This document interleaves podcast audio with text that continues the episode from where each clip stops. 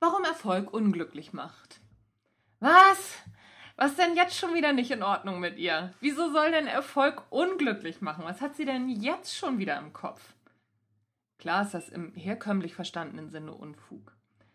Aber warum es trotzdem Sinn macht, sich über diese Aussage öfter mal Gedanken zu machen, zeigt einer unserer fiesesten Denkfehler, der Survivorship Bias.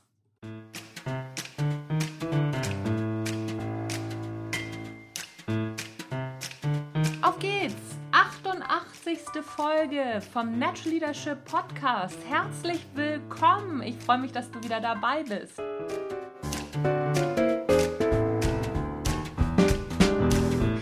Der Natural Leadership Podcast ist der Podcast, der dir dabei hilft, der Mensch bzw. die Führungskraft zu werden, die du sein willst. Du bekommst innovative Ideen, praktische Tipps und jede Menge Impulse. Natürlich auch neueste Informationen aus der Hirnforschung für deinen beruflichen und deinen persönlichen. Mein Name ist Anja Niekerken und ich freue mich, dass du auch heute wieder meinen verrückten Überlegungen zu Führung, Forschung, und Hirnakrobatik folgst.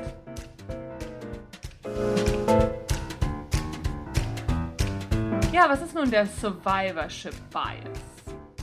Wie so oft nähern wir uns der Geschichte als erstes mal über Wikipedia. Dort ist zu lesen Survivorship Bias, Deutsch etwa Überlebensirrtum bzw. Verzerrung zugunsten der Überlebenden, bezeichnet einen Fehlschluss. Da erfolgreiche Überlebende im Alltag eine größere Sichtbarkeit erzeugen als erfolglose Verstorbene, neigt man systematisch dazu, die Erfolgsaussichten zu überschätzen. Der Survivorship Bias ist damit ein Beispiel für eine statistische Stichprobenverzerrung, die dazu führt, dass in Studien die Erfahrungen erfolgloser Individuen nicht gleichermaßen berücksichtigt werden. Soweit so gut zu Wikipedia. Mit anderen Worten, Erfolg ist sichtbarer als Misserfolg. Weiter erfahren wir übrigens von Wikipedia auch, wie der Name des Phänomens zustande kam. Im Zweiten Weltkrieg wollten britische Ingenieure die Sicherheit ihrer Piloten verbessern, indem sie die Flugzeuge der zurückkehrenden Piloten an den Stellen verstärkten, an denen sie Einschusslöcher aufwiesen. Klar, macht ja auch Sinn. Ne? So da, wo es durchlöchert ist, da machen wir dann mal äh, neue Bleche dran. Und das machen wir bei den anderen Flugzeugen eben auch. Aber wie so oft im Leben ist gut gemeint nicht gleich gut gemacht. In diesem Fall sollte ich vielleicht auch eher sagen gut gedacht. Denn die Idee war ja okay, nur nicht die Stellen, an denen sie ausgeführt wurde. Der Denkfehler war, dass die Ingenieure davon ausgingen, dass die Piloten, die abstürzten, an den gleichen Stellen getroffen wurden wie die, die zurückkehrten. Dem war aber nicht so. Es war genau umgekehrt.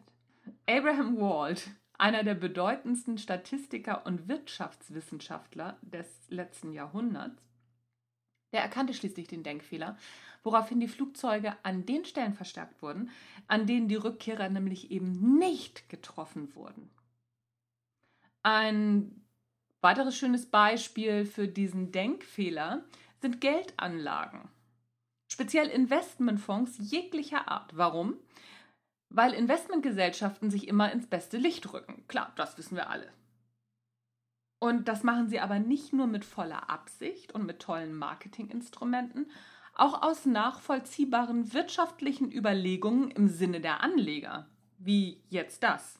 Die Gesellschaften lösen nämlich die erfolglosen Fonds irgendwann auf, was ja im Sinne der Anleger ist. Irgendwann reicht es ja mal, wenn die Strategie nicht so super ist. Wer will schon tote Pferde reiten? Das verfälscht aber die Statistik der Gesellschaft, denn die erfolglosen Fonds fallen aus der Statistik raus. Das heißt, die laufenden Fonds sind immer die, die am wahrscheinlichsten erfolgreich sind. Und es gibt immer nur sehr wenige erfolglose Fonds. Es sei denn, wir haben gerade mal Wirtschaftskrise. Das sei mal ausgeschlossen, die Finanzkrise mal außen vor. Aber grundsätzlich ist das so. Aussagekräftig wäre die Statistik nur, wenn alle jemals aufgelegten Fonds der Gesellschaft aufgeführt und in Relation zu ihrer Laufzeit gesetzt wären. Der Survivorship Bias ist übrigens auch die Online-Krankheit überhaupt. Nur weil wir etwas hunderte Male auf Facebook zu sehen bekommen, ist es noch lange nicht gut.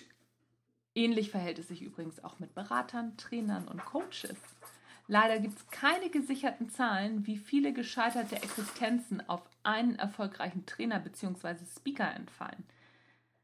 Wer sein Geschäftsmodell auf diesem Denkfehler aufbaut, mag sehr erfolgreich sein, denn die Hoffnung stirbt ja bekanntlich zuletzt. Aber entweder ist das Ganze unseriös, weil bewusst darauf gesetzt wird, oder, bin mir nicht sicher, was ich schlimmer finde, es geschieht aus Unwissenheit bei Beratern jetzt nicht wirklich die beste Visitenkarte.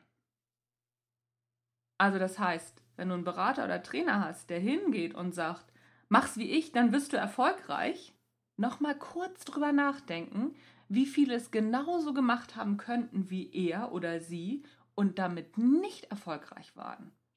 Ein schönes Buch, in dem nicht nur der Survivorship Bias beschrieben ist, ist Die Kunst des klaren Denkens von Rolf Dobelli. Ich verlinke dir das in den Shownotes. Unternehmen und ihre Führungskräfte tappen natürlich immer wieder gerne in den Survivorship Bias. Klar. Zum Beispiel versuchen sie gern, die Erfolgsstrategien aus alten Tagen zu wiederholen. Zunächst spricht ja auch nichts dagegen. Die Frage ist nur, passt die Strategie noch in die neue Zeit? Denn die Zeit wird sich nicht der Strategie anpassen. Oder passt die Strategie zu meinem Unternehmen. Es zu machen wie Apple ist zwar ganz hip, aber auch ganz schön dämlich.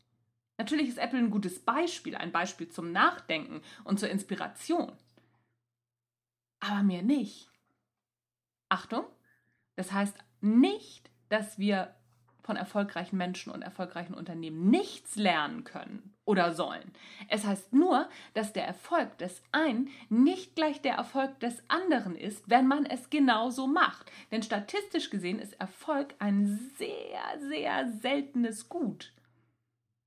Wir sehen nur mehr Erfolge, weil jeder gern über seine Erfolge spricht. Alle anderen kehren fein säuberlich alles andere unter den Teppich damit es ja keiner mitbekommt. Das ist schade.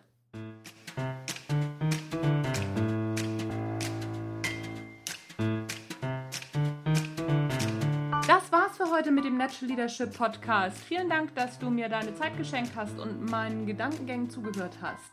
Ich hoffe, es war was für dich dabei. Du konntest für dich was rausziehen. Und wenn du beim nächsten Mal wieder dabei bist, freue ich mich natürlich auch wie Bolle. Was mich noch mehr freuen würde, wäre oder ist, was mich auf jeden Fall noch mehr freut, so rum, ist, wenn du mir eine Rezension bei iTunes hinterlässt und eine Bewertung. Ich brauche unbedingt noch Bewertungen. Ich habe echt viele Hörer und wenig Bewertungen. Was ist denn da los da draußen? Das gibt's doch gar nicht. Auf geht's, bewerten. Wenn du nicht weißt, wie das geht, das verlinke ich dir in den Shownotes. Das ist ganz einfach, dauert nur ein paar Minuten und ich bin noch viel motivierter, am, spätestens am Mittwoch wieder die nächste Folge rauszuhauen. So, das war es jetzt wirklich von meiner Seite aus. Ich wünsche dir einen schönen Resttag. Bei mir ist heute Samstag, die Folge kommt am Sonntag raus. Wann auch immer du das hörst, habe einen wundervollen Tag. Bis zum nächsten Mal. Tschüss.